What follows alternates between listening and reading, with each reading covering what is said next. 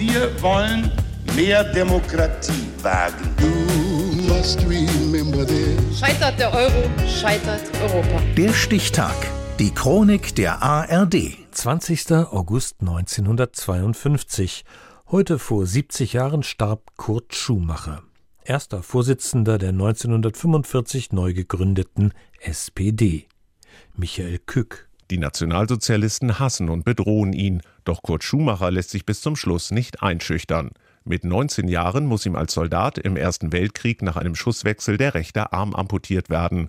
Das Leben als Invalide prägt den späteren Sozialdemokraten, auch im Kampf gegen die NSDAP. Ihnen hält er im Februar 1932 im Reichstag vor, Ihr Verhalten sei ein dauernder Appell an den inneren Schweinehund im Menschen. Und wenn wir irgendetwas beim Nationalsozialismus anerkennen, dann ist es die Anerkennung, dass ihm zum ersten Mal in der deutschen Politik die restlose Mobilisierung der menschlichen Dummheit gelungen ist. Für sein Rückgrat muss er später bezahlen. Zehn Jahre verbringt Schumacher nach der Machtübernahme der Nationalsozialisten in Konzentrationslagern.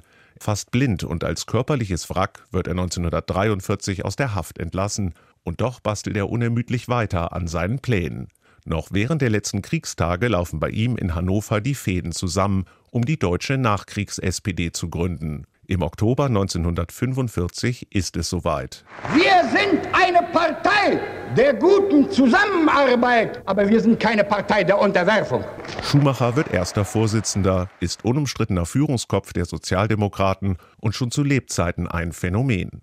Der hagere Mann mit dem zurückgekämmten Haar verschafft sich mit sprachlichem Talent, Zähigkeit und Arbeitseifer Respekt, auch beim politischen Gegner. Seine Zuversicht für eine bessere Zukunft nehmen ihm die kriegstraumatisierten Menschen ab, wo er doch selbst so viel Unmenschliches erleben musste. Viele sehen in ihm eine der politischen Galionsfiguren der Bundesrepublik, doch zum Bundeskanzler machen die Wähler seinen CDU-Kontrahenten Konrad Adenauer.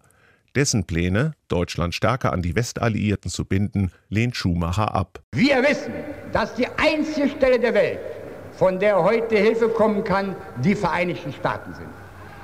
Aber wir wollen als deutsches Volk selbst entscheiden über die sozial-ökonomische Struktur unseres Landes. Für den Oppositionsführer ist die Westbindung eines der Hindernisse auf dem Weg zu Deutschlands Einheit, ebenso die von der Union geforderte Wiederbewaffnung der noch jungen Bundesrepublik.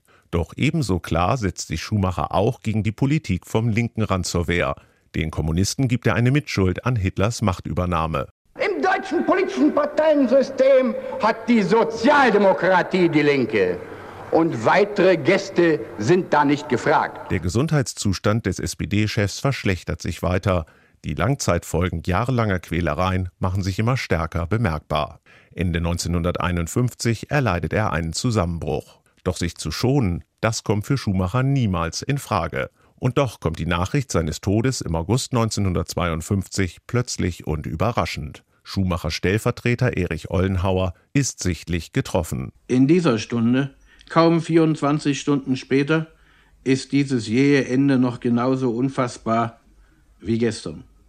Und die Erinnerungen und Gedanken versuchen mühsam, das Bild des Lebenswerkes dieses Mannes zu formen, der nun für immer stumm sein wird. Als Schumachers Sarg von Bonn nach Hannover überführt wird, stehen Tausende an den Straßen. Sie wollen sich verabschieden vom engagierten Widerstandskämpfer gegen die Nationalsozialisten, vom Gründer der Nachkriegs-SPD und einem der Gründerväter der Bundesrepublik. Kurt Schumacher stirbt am Abend des 20. August 1952. Das war heute vor 70 Jahren.